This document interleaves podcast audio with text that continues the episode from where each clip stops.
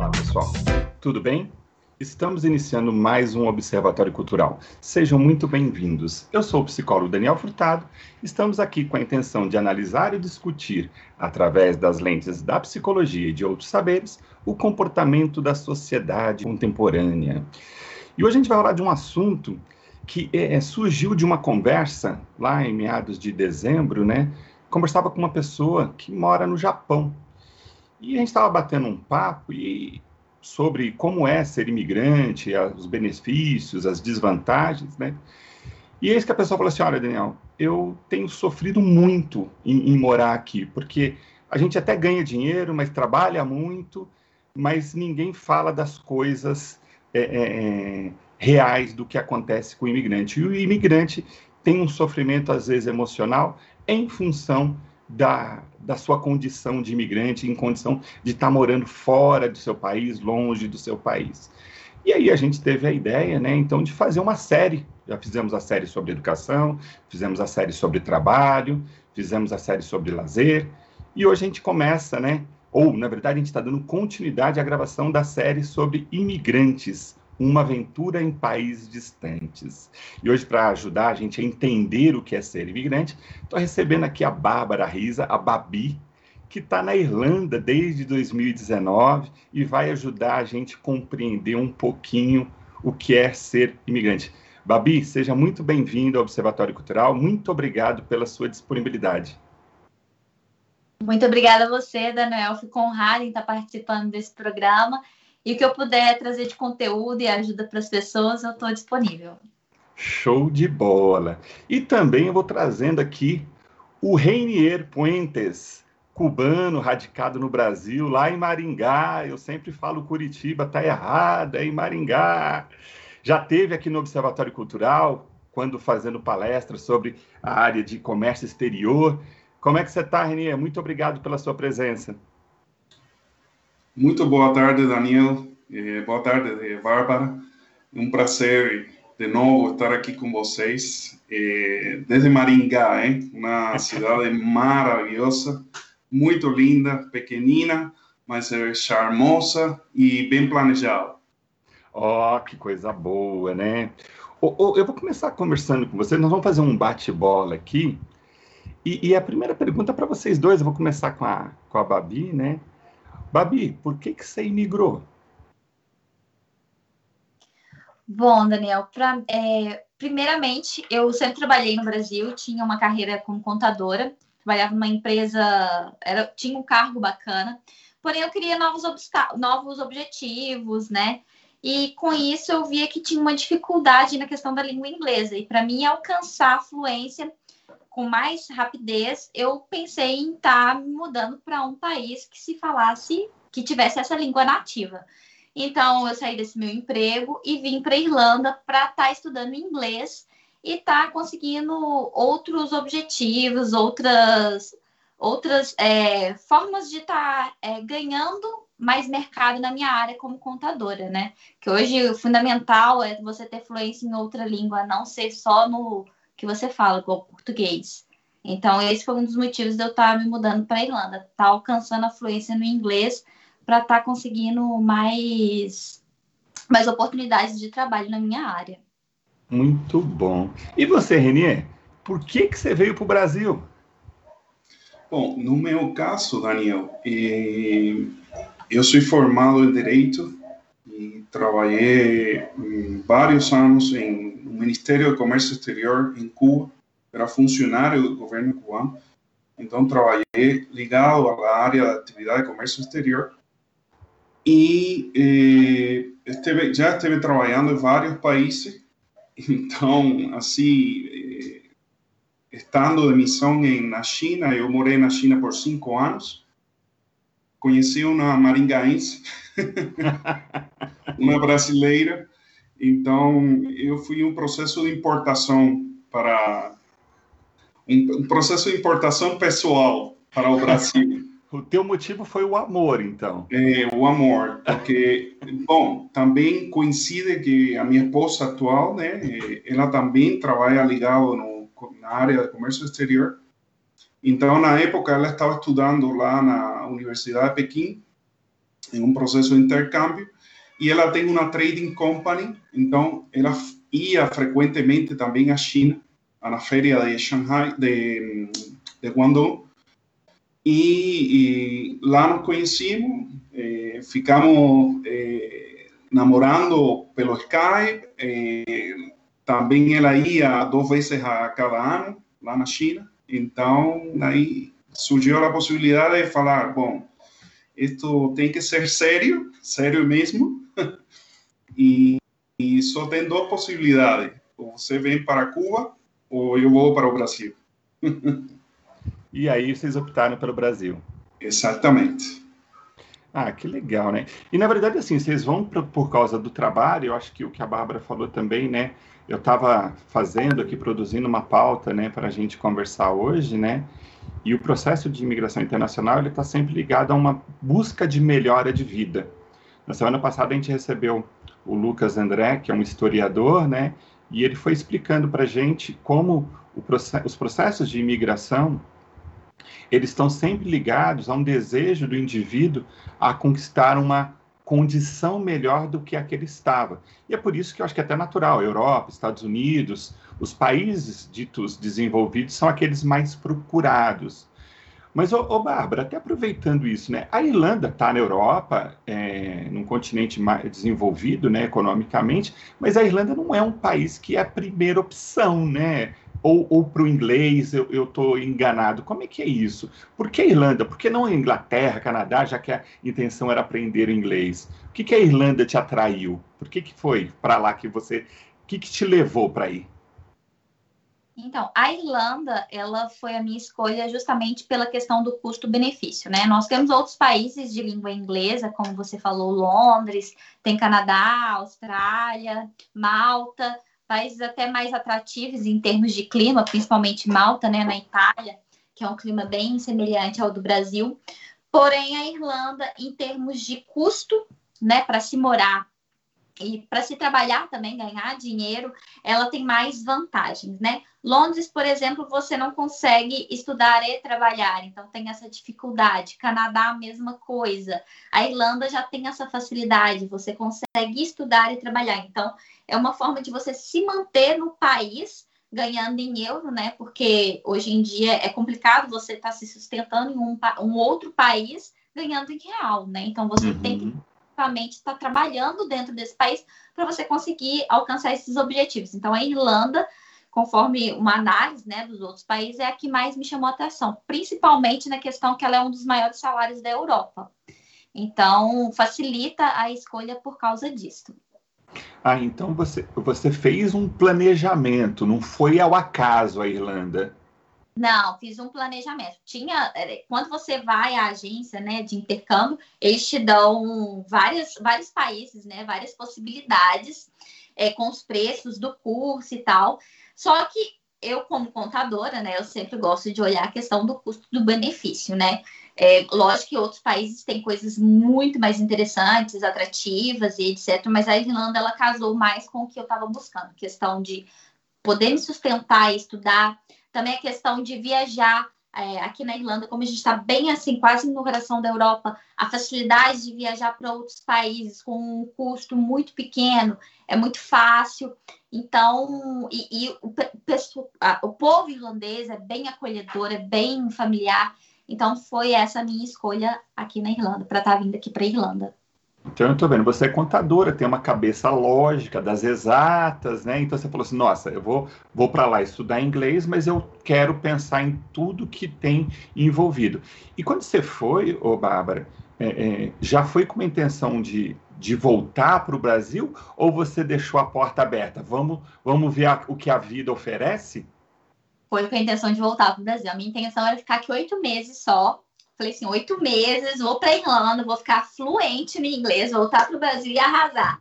Mentira, não tem como ficar fluente em oito meses, é muito difícil. Então, eu continuei, teve a questão da pandemia, então eu não pude voltar para o Brasil nesse meio tempo, por causa né, dessa situação. Então, eu estou aqui desde 2019, ainda não voltei para o Brasil. Continuo estudando, estudando online, né? Porque as escolas fecharam, etc.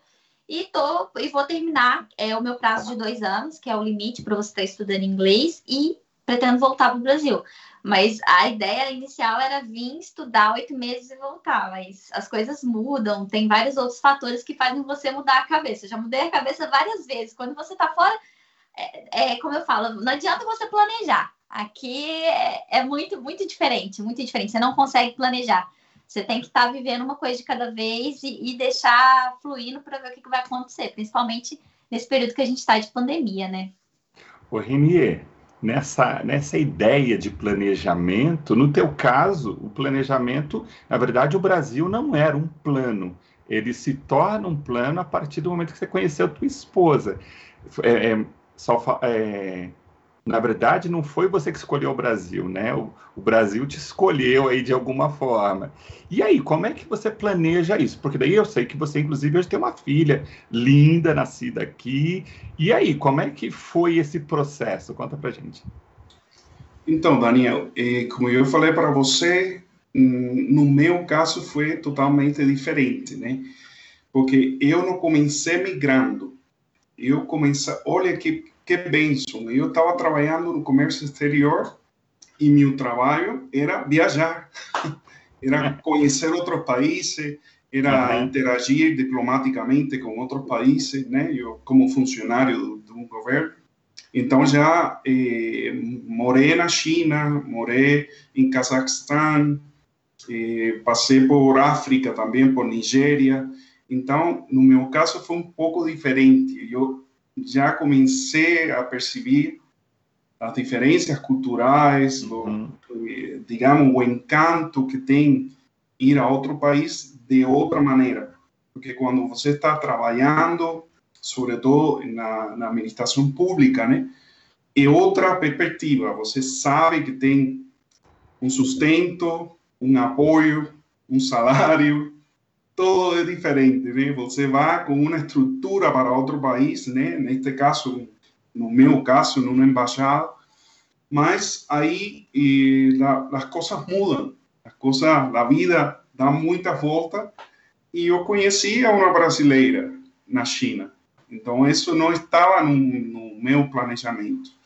Ainda que eu sou eh, lá em Cuba tinha antes tinha muitas dificuldades para sair do país.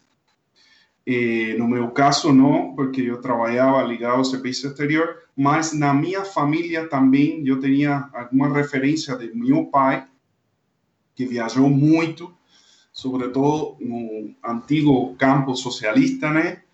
E depois ele trabalhou para projetos ligados à, à, à Unicef, então viajou muito aqui América Central, a México, morou também vários anos nesses países. Então, eu, desde pequeno, eu já tinha uma espécie de influência de lo que era morar em outro país, de lo que era outras culturas. Eh, estrangeiros visitavam minha casa, eu comia comidas diferentes, eu me vestia diferente, eu falava com meu pai de vivências diferentes. Então, isso vai permeando a uno em esse tipo de relações. E já quando conheci minha esposa, bom, na época, como já falei, decidimos vir para cá, vir para cá, para o Brasil. E aqui estou faz sete anos já. Como você falou, eu tenho uma pequenina, Alicia, muito linda, muito eh, tropical e brasileira. E então ela tem dois anos e já esse é outro momento. Aqui estou por minha conta, aqui estou trabalhando. Comecei eh, estudando primeiro a língua aqui na UEM, na universidade aqui em Maringá, eh, que deram um curso para estrangeiros que moravam aqui em Maringá, especificamente para estrangeiros, só para estrangeiros. Então, aí eh, comecei por aí, estudando um pouco a língua, ainda que são muito similares, tanto português o português e o espanhol, né? E eh, esses foram meus, meus começos aqui. Já depois eh, eh, criei a minha empresa. Eh, estamos em esta pandemia, então é isso aí, Daniel. Tá. Aine, você trouxe a questão aí do seu pai, a questão familiar. É, você está longe da família. E, e, e, como eu abri o programa, a gente estava falando, né, das queixas, né? E uma das queixas principais de quem migra, uma das grandes dificuldades é a distância da família. Como é que faz, Renier? Como é que lida com isso, né? É, é ficar distante de, dos familiares mais próximos. Daniel, é muito difícil. É muito difícil você deixa hum, de ver a seus seres mais queridos a la linha mais direta de você. No caso, da minha mãe, meus irmãos, meu primo, meu tio, é, é muita saudade. E quando você está é, fora, sobretudo os dias mais marcados, como final de ano, aniversário, Dia das Mães, todos esses dias tem um conteúdo muito nostálgico para você. E todo imigrante carrega com esse peso também. É uma das contas, se, se podemos falar assim de alguma maneira, né? De, de forma contábil, bárbara, é, que uno que uno tem que assumir, né? E aquela parte que você deixar a seus seres mais queridos e ter um contato, já seja eh, via telefônica ou pelo computador ou indo para lá em alguma, algum momento do ano. Mas eu sempre falo para meus alunos, porque aqui também dou aula aqui na Universidade Unicesumar, na pós-graduação, que na época de meu pai era muito difícil, porque quando meu pai eh, trabalhava, né, fora, em Cuba não tinha este sistema de, de comunicação que temos hoje, né, nos anos 80, 70 não existia. E eu lembro que na minha na minha quadra, no bairro, tinha dois ou três telefones. Então, meu pai ligava para esse telefone e aí a vizinha tinha que sair correndo, avisar a minha mãe e se comunicar. Uma carta de Cidade de México para Havana chegava, demorava um mês. Então, você imagina o que significava isso faz 30, 40 anos atrás, né? Hoje não, hoje temos Skype, temos o telefone. Eu e a Lígia, por exemplo, quando eu ainda trabalhava lá na China, nós comunicávamos pelo Skype. Eu conhecia a família da, da, da Lígia pelo Skype. Só que tinha um elemento importante, o fuso horário, que são 12 horas de diferença, né? Então, era, às vezes, um pouco... Eu tinha que deixar de dormir ou ela tinha que deixar de dormir para nós comunicarmos, não? Então, diferente. Legal, história bacana. Ô, Bárbara, você já viu que o Rodrigo já fez sinalzinho, a gente vai ter que ir para o intervalo. Mas já vou deixar a pergunta. E a família, como é que tá nessa história? A gente vai fazer um intervalo rapidinho e volta já já. Com o Observatório Cultural, hoje recebendo a Bárbara Risa, a Babi, que está na Irlanda, foi para estudar, está trabalhando está formando a vida lá. E o Reinier Pontes, cubano radicado no Brasil, que acabou vindo para o Brasil por um amor. Olha só que legal, né? As pessoas imigram por mais, por, pelos mais variados motivos, né? Inclusive por, pelo, pela mulher da vida, né, Renê? Que, que legal, que bacana isso. Ô, Bárbara, a gente deixou vindo do primeiro para o segundo bloco, a gente deixou uma perguntinha, né? Renê falou um pouco da questão familiar, né? Como que é a distância, saudade de família. E para você aí também, especialmente agora que você pegou um período de pandemia, que nem visitar, até para visitar ficou complicado, né? É, ficou bem complicado. Bom, para mim foi muito difícil no início. Eu sou muito ligada à minha, minha mãe, né? Eu nunca imaginei que eu iria morar em outro país, justamente por causa dessa ligação, que nós somos muito unidas, né? Eu, minha mãe e irmã.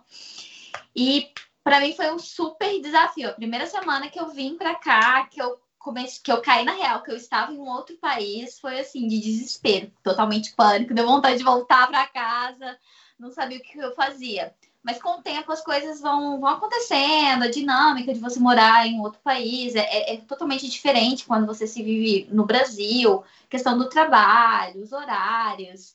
É, então foi ficando mais fácil essa questão da saudade. Mas é claro que em épocas, por exemplo, aniversário, Natal, datas comemorativas, é muito complicado. Você sente muita falta, muita coisa você vê que você está perdendo. Principalmente eu tenho sobrinhos pequenos, né? Então eu fico vendo a evolução deles pelo vídeo, pelo Skype, e eu fico, poxa, quando eu saí lá do Brasil, meu sobrinho não estava falando, hoje ele tá tagarelo, tá falando, então você perde muita coisa. Uhum. E são coisas que são incontáveis, né? Não tem, não, não tem preço.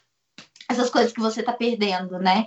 Você tá vivendo um sonho, mas tá deixando, às vezes, de estar tá passando momentos incríveis com pessoas que você ama, né? Por causa, por causa disso. Mas eu acho que tá valendo a pena, claro. Hoje em dia, graças a Deus, nós temos a tecnologia para nos ajudar a sentir próximos. Eu falo todos os dias com os meus familiares, todos os dias. Então, eu me sinto próxima de alguma forma, é claro, não é palpável, mas de alguma forma eu estou ali presente, eu estou conversando com meus sobrinhos, com a minha mãe, com a minha irmã. Então, eu estou inserida ali no meio deles, não como presença física, mas eu sempre estou envolvida com alguma coisa, alguma decisão mas é muito complicado, é muito difícil. Tem momentos que a gente se sente muito sozinho, que você, a única pessoa que você pensa assim, que gostaria que estivesse com você, os seus familiares, principalmente quando você fica doente, né? Às vezes é coisa boba, né? Você tá doente e tal, você tem que se virar, você tem que tem que fazer tudo sozinho, você não tem ninguém para contar, né? Tem os amigos que você cria, os laços, mas não é a mesma coisa. Então é, é bem complicado. Isso é uma é uma das coisas que você morar fora, você passa essa, essa dificuldade, a saudade de casa, a saudade do familiar. Você sabe que você estava falando aí, eh, me fez pensar, né, uma coisa que é frequente dentro da, da psicologia a gente conversar, é o senso de pertencimento, né? Nas fases da vida nós temos é, é, períodos de pertencimento a grupos, né? A escola, no trabalho, a igreja, enfim, nós precisamos nos sentir pertencentes, né? É, eu vejo que você é uma, uma pessoa jovem, né? É, comparada aqui a, a, a mim, que muito cedo foi buscar um sonho, dá para dizer assim, mas que vai sofrer as consequências também. Deve ter a facilidade da comunicação, tem a facilidade de amizade, de relacionamento, provavelmente, né?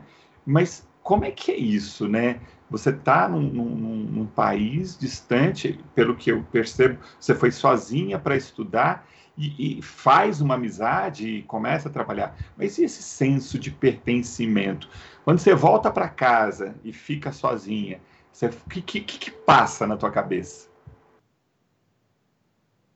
Olha, é, realmente é complicado, porque quando você está na dinâmica do trabalho, do estudo, você não tem tempo de parar para pensar né? Mas a partir do momento que você tá sozinho, que você às vezes tem aquela, aquela questão do acolhimento e tudo, você vê que você não tem ninguém à sua volta que você possa compartilhar de, de forma verdadeira, porque a família, família é sangue, família que você tá ali para você para qualquer coisa, né? Então você se sente um pouco vazio. Eu me sinto muito, muito sozinha às vezes nesse sentido. É claro, aqui eu, agora eu tô namorando, né? Então acaba que ele se tornou a minha família, né? A gente acaba que quando você mora fora, você cria um relacionamento e o relacionamento fica sério de uma forma que parece que você já tá casado, né? Uhum. Que já, já, como o nosso amigo aí falou, é, acaba se tornando um pouco sério, justamente talvez porque você tá sozinho, né? Então, ambos se acolhem, ambos se tornam a própria família mas mesmo assim, você tem momentos que você tem a, a saudade de casa e você não se não se sente é, você não se sente daqui. Eu não me sinto daqui. Eu não me sinto vivendo aqui, morando aqui pro resto da minha vida.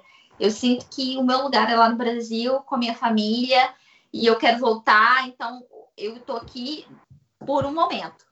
Por um momento, mas a, a, minha casa, o meu lar é no Brasil. Então, essa é a minha sensação. É seu pertencimento, né? Renier. E Daniel, também é, hum. incrementando aí o que vocês estavam falando, que uhum. essa parte familiar é a que uno, eu diria que mais sofre, né? Mas também tem um outro componente que é os amigos. Olha, hum. Daniel, los amigos, uno tarda a veces una vida para construir uma amizade real, forte? Então, essa é outra parte que doe muito, né? É não ter esse amigo que você eh, tem lá esse relacionamento desde a secundária, desde a escola, né? E não tê-lo perto, né? Eu, essa é uma coisa que eu sofri muito e sofro muito, porque no meu caso eu eh, dou muito valor à amizade, não? Para mim a amizade é uma coisa é, super importante. Então, aqueles amigos que eu tinha, que eu visitava praticamente todo dia, tinha que passar por casa dele antes de continuar para a universidade ou para o trabalho, eu já não tenho essa possibilidade. Até porque agora, ainda com estes meios de comunicação, eles também têm sua vida, têm su, su, suas coisas, né? E tem muitos amigos que também estão fora de Cuba, tá? são emigrantes também. Então, esse é outro componente que afeta muito a quem vai morar em outro país, né? Então, uno cria um mecanismo de defesa, né? Que é criar seu entorno em esse ambiente eh, diferente para você. Então, aí começa os laços, os relacionamentos, a querer continuar mais a barreira cultural, né? Porque quizás num, num país tropical os relacionamentos são muito próximos, muito íntimos. E você termina conhecendo uma pessoa, eh, esperando por um ônibus, e lhe conta a vida inteira a essa pessoa que nunca viu na vida, né? Mas uhum. quando você está, digamos, na Ásia, na Europa, as coisas são diferentes, porque sempre está o elemento cultural, né? Que você tem que respeitar muito. Então, no meu caso, não só a família, as amizades também, para mim, foi um golpe, está sendo um golpe muito forte para mim nesse sentido. Entendi. O, o, e o que você falou é, é, esse senso de é sobre o senso de pertencimento, né? Que quando numa proporção menor, eu também eu mudo da minha cidade, eu sou de São Paulo originariamente e venho morar nas Minas Gerais aqui. E durante os dez primeiros anos que a gente tinha se mudado para a cidade onde a gente está, que é Poços de Caldas, é, eu não sabia exatamente né, a, da onde eu era. Eu sou de São Paulo, eu sou de Poços de Caldas, e eu estou falando do mesmo país. E, Reni, eu vou até emendar uma, uma, uma pergunta, eu quero que você comente um pouco. Para mim, isso mudou muito quando nasceu meu primeiro filho, né? Porque o Pedro, ele nasceu em Poços de Caldas. Então parece que ele me deu, foi ele que representou esse senso de pertencimento. Você está com uma, com uma garotinha aí de dois anos. Isso também aj ajuda um pouco nesse processo? Com certeza, Daniel. Já quando uno tem filho, né, você conhece, né? Já, eh, digamos que a, as coisas mudam para, para bem, né? Para bem. Mas aí o, digamos, a responsabilidade é muito maior ainda. E eu vou contar para você o que sucedeu, por exemplo, eh, esta última vez que eu fiz um viagem a ver a minha família, foi o ano passado. E eu fui, geralmente, eu nunca pego nenhum documento assim, eh, digamos, de vínculo matrimonial, do nascimento da Alice, mas esta vez, por acaso, eu quise pegar, né? E viajei com todos esses documentos. Bom, em um aeroporto, fazendo uma escala, fui roubado. E se me perderam toda a documentação. Uou. Então, a primeira coisa que passou por, pela minha mente foi a minha filha. Ou seja, como é que eu, estando em um terceiro país, sem passaporte, como é que eu podia comprovar né, de maneira rápida que eu sou residente no Brasil e que tenho uma filha que tenho um laço firme aqui no Brasil? Então isso podia acarrear muito problema. Então isso para que você tenha, eh, digamos, um exemplo de quão responsabilidade você tem, né? Em esse sentido. Eh, no caso de, de um filho também com um imigrante como eu, está também o elemento cultural, né? Que e nunca se perde, né? Nós temos a nossa forma de, de, Eu fui educado de uma maneira diferente a como são educados aqui no Brasil. E às vezes eu e a minha esposa temos algum tipo de contradição nesse sentido, né? Porque, por exemplo, não sei, até com a comida que a gente lhe dá a Alicia sendo bebê, para nós, em um país tropical, em uma ilha tropical, a banana é um, um produto importante, né? Que vocês usam como fruta, comendo sozinha. Sim. Mas lá em Cuba, se come junto com a comida. Não existe, eu posso ter certeza do que estou falando, não existe criança no meu país que não coma com banana. é arroz, feijão, carne e banana. Arroz ou frito e banana. Então, para minha esposa também foi uma coisa, nossa, mas por que, que você dá tanta banana para Alicia? E ainda na comida? Então, você vê como essas questões culturais também saem a frote com a criança. É muito, muito complexo esse fenômeno. Mas você tem razão, o sentimento de pertença se dispara la N potência, né? E são mais arraigados, eu acho, quando você tem uma família, né? Ô, ô, ô, Bárbara, eu tenho que agora perguntar. Aí na Irlanda eu acho que não é banana. É, fora leprechaun, né, os duendes, não é? é, é, é da cultura a, a irlandesa. Como é que é a questão cultural para você? Como é que a, as grandes dificuldades? Vamos aproveitar isso aí, conta para gente. Olha, é, é bem diferente, viu? Eu fiquei um pouco assustada quando eu cheguei é, principalmente essa questão, né, é, por, por ser europeu, nós somos muito brasileiros, né, o latino, ele é muito, ele gosta de aparecer, gosta de amizade, abraçar, aquele calor humano, né, e o europeu, ele já é todo, né, todo se esquiva, e ele acha estranho essa, essa gentileza, essa alegria, esse sorriso no rosto, ele já acha que, poxa, peraí, o que está acontecendo aqui? Então, isso foi um baque para mim, eu, principalmente que eu sou muito expressiva. A questão da língua, por mais que eles falam inglês, o sotaque deles é muito diferente do sotaque americano de Londres, né, da Inglaterra. Então, é um pouco complicado de se pegar.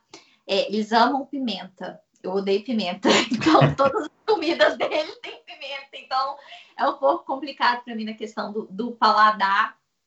É, Assim, tem várias coisinhas, principalmente por questão de ser um país mais frio, a questão do banho, né? É, aqui você toma uma vez, né? Normal. No Brasil a gente toma várias, porque é muito calor e tal, não sei o quê. Questão aqui é aqui, ah, principalmente limpeza, gente. A limpeza daqui é totalmente diferente do Brasil. No Brasil a gente geralmente lava os banheiros, né? Lava com água e tal, não sei o quê. Aqui é um produto e um paninho.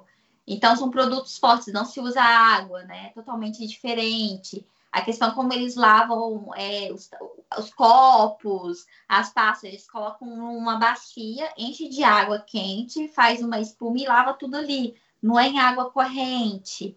É, ai, são várias coisinhas que você vai aderir na cultura deles, né? Que acaba que você tem que aderir, principalmente essa questão da limpeza, que é diferente, não se usa muita água. E você vai vendo que às vezes, ah, isso aqui é melhor, isso aqui, ah, isso aqui não funciona tanto. E assim, é aos pouquinhos, né? É, é diferente, não tem como. É bem diferente. O que é interessante é que vocês dois vão, vão trazendo os aspectos, as diferenças, né? Mas o que eu achei interessante na fala de vocês dois é que, assim, são as coisas pequenas, né?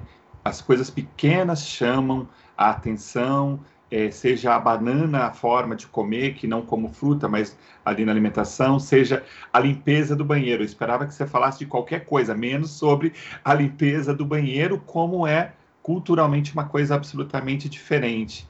E se adaptar, é, acho que é mais ou menos assim, né? As coisas grandes a gente se adapta, né? A gente aprende, é mais fácil. É, mas a, a, mudança do comportamento naquilo que é o hábito, que são das pequenas coisas, ele é um pouco mais complicado. A gente vai precisar fazer um novo intervalo, é uma paradinha rápida, mas a gente volta já já.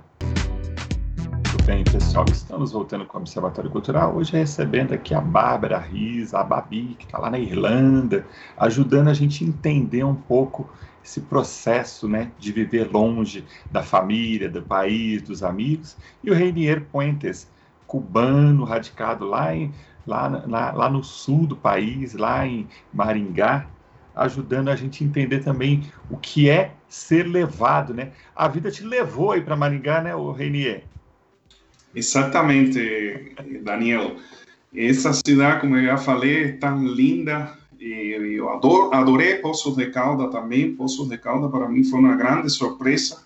Realmente não esperava encontrar uma cidade tão linda também quanto Poços de Calda, mas Maringá é muito charmosa, né?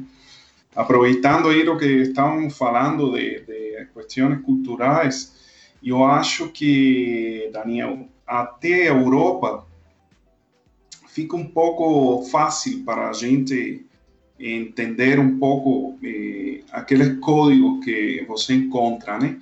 Mas já quando você passa a Ásia ou países eh, de Meio Oriente, as coisas são meio que diferentes, né? Então, por exemplo, eh, eu sempre falo para os alunos que quando uno visita outro país, uno tem que respeitar muito a cultura. Uno tem que sempre estar atento a qualquer diferença e se conter um pouco nas emoções, né? Porque muitas vezes eh, nós eh, manifestamos alguma coisa que que, que nós achamos que é diferente, mas que para o país é, é uma coisa um pouco pode ser engorrosa, pode ser um pouco que atente um pouco com a sensibilidade das pessoas lá. Então, eu, eh, estando na China, sofria muito, sobretudo com a comida, né? Uhum. A comida é uma coisa que, que choca muito a gente. Eu falava que eu comia de todo, né? Eu às vezes preferia nem perguntar o que, que eu estava comendo num restaurante, porque senão acabava não comendo, né? Mas lá eles comem tudo. E eu falo todos os bichos, havidos e por haver. Por quê? Porque tiveram um passado, né, que passaram muitas dificuldades. E na época, antes de fazer a reforma, se estima que mais de 70 milhões de pessoas morreram, né? Então, eh, uno tem que respeitar muito. Eles cuspem muito na rua. São coisas que a gente não entende muito, mas tem que respeitar. E assim acontece quando eu vinha para o Brasil. Tem, apesar de que temos um tronco comum, que é a África, que é a Europa, mas também temos muitas diferenças culturais. Então, isso eu acho que um elemento importante de um imigrante também é o tema de respeitar onde chega. Né? Eu, quando cheguei aqui em Maringá, imaginem, depois de sair de uma capital, eh, como Havana, como Beijing, cheguei a uma cidade bem pequenina, que cinco horas da tarde, um sábado, um domingo, não tem ninguém na rua. Às vezes eu falava para minha esposa, oh, tem toque de queda, tem alguma coisa, porque não, não tem. Para mim era concebível que em uma cidade, um sábado, um domingo, às 5 da tarde, não tivesse ninguém na rua, né? Mas eu vinha para uma cidade interior. Então, essas são coisas que você não pode manifestar assim, porque também outras pessoas se podem sentir feridas, né? Ô, ô, ô Bárbara, pegando esse, essa ideia, o Renier está falando um pouco de Maringá, dessa diferença cultural. Você está em qual cidade na Irlanda? eu estou em Dublin, que é a capital aqui da Irlanda.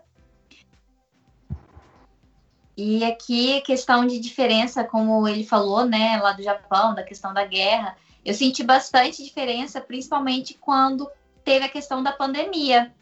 É, quando anunciou essa questão da pandemia, que, que anunciou que ia fechar tudo e etc., é, os supermercados ficaram vazios. O pessoal saiu correndo para comprar comida, deixou várias estantes vazias e aquilo ali me chocou bastante, me assustou, porque no início a gente não sabia né, a gravidade que era essa pandemia. A gente sabia que estava entrando uma pandemia, mas não sabia qual era a gravidade. E como aqui é um país da Europa que também já sofreu muito com essa questão de fome, etc. Então, qualquer coisinha que acontece para eles, que é um alarme, mesmo não sabendo da gravidade, eles entram em pânico de uma forma que, que te assusta. Que, se, que no Brasil, quando a gente começou a ver a questão da gravidade, já a doença já estava um pouco mais avançada, né? E aqui nem se avançou a doença tanto e eles já entraram em pânico. Então você vê como eles são mais precavidos nesse sentido, por causa da questão cultural, que eles vieram de um sofrimento cultural, eles não, eles passaram fome. Então você você vê que isso é bem entrelaçado aqui na Europa. E eu acredito que nos, nos outros países também aqui na Europa acontece isso, por essa questão que já teve guerra e etc. Entendi. Olha só, do, do, durante o intervalo, o WhatsApp aqui começa a pipocar um monte de mensagem do pessoal que está acompanhando. Renier, você tem amigos no Brasil que estão te mandando abraço, pessoal da PUC Minas, nome aí a professora Luciane Giraldella, está acompanhando, está ouvindo com a gente, está deixando um abraço para você aí. Nossa, que querida! Nossa, manda um abraço enorme, muita saudade, muita, muita saudade. Bacana. Ó, a gente, como a gente está sendo ouvido, a Marta Sena, está lá em Atibaia, está falando assim que está uma delícia de ouvir o programa. Falou assim, nossa, que programa gostoso, que programa delicioso. Ela está na tarde de sexta-feira achando assim tudo muito gostoso aí acompanhar a gente, bem bacana, né? A gente está caminhando para o final é, desse nosso bate-papo. Eu vou pedir para o Reinier fazer o seguinte, comentar um pouco, né, Reinier? Você está no Brasil, né? Você aconselharia o estrangeiro a vir para o Brasil? Olha, Daniel, com toda certeza, absoluta certeza. Olha, Brasil é um país que eu falo para você, dos países que eu já visitei, eu nunca vi um que concentrara tanta riqueza, diversidade cultural, eh, recursos humanos eh, de diferentes formações quanto o Brasil. Eu recentemente estuve agora visitando Curitiba e para mim foi muito eh, impressionante como Curitiba, que é uma capital, né, a capital de Paraná, tem tantos bairros de, eh, digamos, culturas diferentes. Polonese, ucraniano, italianos. É uma diversidade cultural muito rica e isso aporta muito ao país. E aí falamos um pouco da receptividade, né? Que também o emigrante tem esse componente da receptividade como um fator fundamental, né? E você sabe que, e a Bárbara também tem que saber, que na Europa é, é outra perspectiva nos Estados Unidos também, né? Até na Ásia, até na Ásia, por eles serem um povo muito fechado, no caso da China, do Japão, estiveram fechados muito tempo, uma cultura muito fechada, e ainda hoje, sobretudo nas grandes metrópoles, não tem esse problema, né? Se você vai a Tóquio, Beijing, Shanghai, não tem problema, mas se você vai a cidades mais pequenas, a los extranjeros ainda los olham com aqueles olhos, né? Na Europa, você está vendo essa olhada que há contra os estrangeiros. Acho que na Irlanda também se deu um caso agora recentemente de um brasileiro que morreu, né? Mas no Brasil não tem essa característica, eu não acho. Aqui o Brasil é um povo muito receptivo, pelo menos no que a mim me conta, eh, con relación a los emigrantes, con relación a los extranjeros. Y eso es una característica para mí fundamental. Além de ser um país muito diverso, muito grande, lindo demais, tem muitas, eh, a topografia totalmente diferente. Você vai a Rio de Janeiro e encontra uma paisagem muito linda. Eh, também encontra eh, muitas dificuldades, né? Porque o Nordeste é muito diferente do Sul né? Às vezes eu falo para alguns amigos meus, né, que um, Rio também tem esse contraste maravilhoso, né? Que você vê o Copacabana, ver o Leblon, ou estando no meio do Copacabana e dá para ver uma favela, né? Então, essas são questões que eu, falando com outros estrangeiros, eh, tenho uma, uma de, de, de, sabor diferente, né? Eu tenho um amigo aqui que mora, eh, eh, veio para Maria Alva, uma cidade que fica bem próxima de Maringá. Ele é britânico, é londinense, e ele veio para cá por amor também, conheceu uma menina de Maria Alva, e fizeram um processo inverso, né? E a gente estudou junto aqui na UEM, português, e eu conheci ele, e, e alguém falou para ele, mas por que que você veio para o Brasil? Então, você vê como eh, a pessoa, os mesmos brasileiros, se estranham como que uma pessoa do primeiro mundo está vindo em um processo inverso para o Brasil, né? E ele falava que ele achava maravilhoso este país, o clima, a pessoa, a comida, a receptividade. Então, são coisas que também o brasileiro eh, também tem que medir, né? E tem que aproveitar um pouco mais de seu país. Ô, Bárbara, você viu que ó, precisamos de um estrangeiro falar do nosso país, hein? Caramba, né?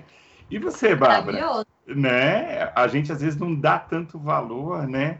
a gente fica com esse olhar enviesado, né? Um olhar limitado, né? E aí quem vem de fora tem, especialmente o Reinier, eu acho que ele tem muita propriedade, né? Viajando o mundo aí, é, é, devido à sua profissão, né? Ele tem propriedade para dizer o que está dizendo para a gente. Ô, Bárbara, e você que está na Irlanda, né? Ir para a Irlanda, você aconselha a gente ir para a Irlanda? Ah, eu aconselho sim. Eu aconselho, na verdade, todo mundo que tiver oportunidade de estar tá conhecendo uma outra cultura em qualquer país que seja, eu acho que tem que abraçar, justamente até mesmo para dar valor ao país que a gente vive aí no Brasil, né? Hoje eu sinto muita falta do Brasil. Eu já já era apaixonada com o Brasil, hoje eu, eu sou mais ainda mas a vivência em outro, outro país, que seja Irlanda, Canadá, Japão, etc., eu acho que é importante por questão de evolução, né? Acho que evolução de inteligência emocional, de cultural, de, de conhecer novas, no, novas pessoas, novas é, experiências. Eu acho que é importante para nós como ser humano, né? Para nós evoluirmos e darmos valor também às pequenas coisas, né? Porque às vezes o pessoal fica naquela ali, ai, porque, ah, como o nosso amigo falou, ah, por, a área do primeiro mundo veio aqui para o Brasil. Por quê? Cara, tem tanta coisa bacana aí no Brasil que a gente não dá valor, sabe? A questão climática, a, a riqueza nat a, natural que a gente tem, as pessoas, sabe? O acolhimento. É, quando um imigrante vai para o Brasil, o imigrante é tratado como rei, uhum. né? É, lá na minha cidade, eu sou de Minas, a gente viu um estrangeiro, a gente tratava ele assim, qualquer pessoa, nem, nem precisava ser imigrante. Se viesse de um outro estado, a gente tratava como rei. Então, é diferente essa questão do acolhimento. E na Europa já é um pouco diferente isso.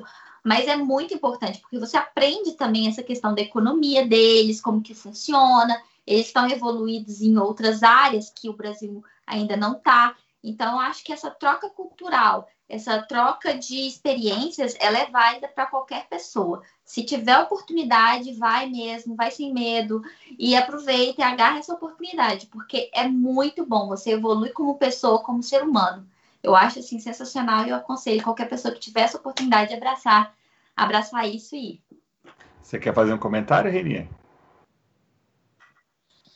Eu mas bem queria também trazer outro elemento, né, que aqui Bárbara está falando, né? Eh, eu acho que eh, no meu caso, eu ainda, eh, digamos que quando volto no meu país, me sinto já como um estrangeiro. Eu não sou do caso da Bárbara que sim voltaria para o Brasil, né?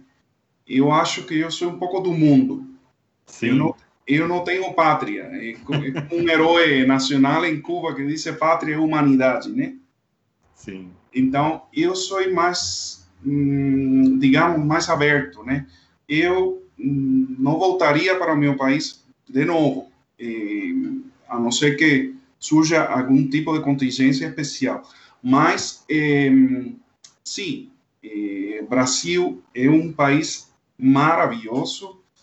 Eu sei que no caso da minha filha, em algum momento, como ela mesma vai ver, uh, tanto minha esposa quanto eu viajando tanto, eu tenho muito temor que em algum momento de sua vida me fale, pai, tchau, tchau, como vocês fizeram. Então, eu sei que me vai, o coração se me vai apertar muito, mas eu entendo que é uma, é uma questão de hoje, da vida, né? Da globalização, né? Então, quizás em essa geração que está surgindo agora, seja um pouco mais, porque eu falo para você, estou vendo muitos brasileiros indo para outro país. Eu já tenho aqui na família da Lígia, tem um sobrinho que está morando agora em Londres. Recentemente vinha já com sua família, em época de pandemia. E, e estou vendo muita migração também de brasileiros para outro país, né? Você uhum. fala assim que você encontra brasileiro em qualquer parte do mundo. Então, eu sei que essa questão vai tocar porque isso é o que a minha filha está vendo e vai doer muito. Aí é quando uno entende a dor do familiar. Com toda certeza, a mãe da Bárbara sentiu uma dor muito grande o dia em que Bárbara foi para o aeroporto. Então, essas são coisas que uno também tem que se posicionar e poner, se colocar em, na outra parte, né? É, é importante saber disso também. Muito bom. Ó, dá para a gente ficar mais uma, duas horas fáceis, fáceis aqui. Papo muito gostoso. É, é, eu não sei se a palavra certa é essa, mas assim foi um, papo é, que fez a gente entrar um pouco, não na questão da cultura, mas do que do sentimento de vocês em relação aos, ao país de origem, ao que você sente sobre o Brasil, foi de fato um, um papo assim leve. Eu gostei muito. Renier, quero te agradecer muito a sua disponibilidade. Eu sei que você está em horário de trabalho, que você deu um jeito de negociar aí para estar tá com a gente. A Bárbara, eu sei que já é à noite aí, né, Bárbara? Mas, Renier, nesse momento, muito obrigado aí por trazer, permitir essa troca aqui com a gente no Observatório Cultural. Obrigado a você, Daniel. Eu estou aqui à disposição. Você sabe que eu adoro você, sua família, sua linda família, que também é maravilhosa. Então, aqui estou para servir a você. Muito obrigado. Bárbara, obrigado de verdade aí pela sua disponibilidade, pelo teu tempo. Agradeço aí a indicação, né, do nosso amigo em comum que mandou, é, deu seu contato, bem bacana. Obrigado pela sua disponibilidade. Obrigada a você, adorei o papo, foi muito legal. Obrigada também pelo meu amigo Felipe, que me indicou, achei muito bacana esse papo. E sempre que você precisar, eu tô aí disponível para estar tá te ajudando em alguma coisa, pessoal, precisar, tá bom? Um beijo, Show obrigada. de bola, show de bola. Rodrigo, hoje foi? Rodrigão, nosso parceiro aí que faz esse programa acontecer. Gente, valeu muito, foi muito legal. Você gostou? Eu adorei. E você pode ouvir este e outros temas do Observatório Cultural onde e quando você quiser. É só acessar os podcasts no site da macradio.com.br e também no meu Spotify. É só clicar lá, só procurar PC Daniel Furtado. Nas minhas redes sociais vocês vão encontrar informações deste e de outros programas. É só dar uma procurada também no Instagram, PC Daniel Furtado. Rodrigo, mais uma vez, muitíssimo obrigado aí pela força, pelo programa. Foi bom demais. A todos, até a próxima e fiquem bem.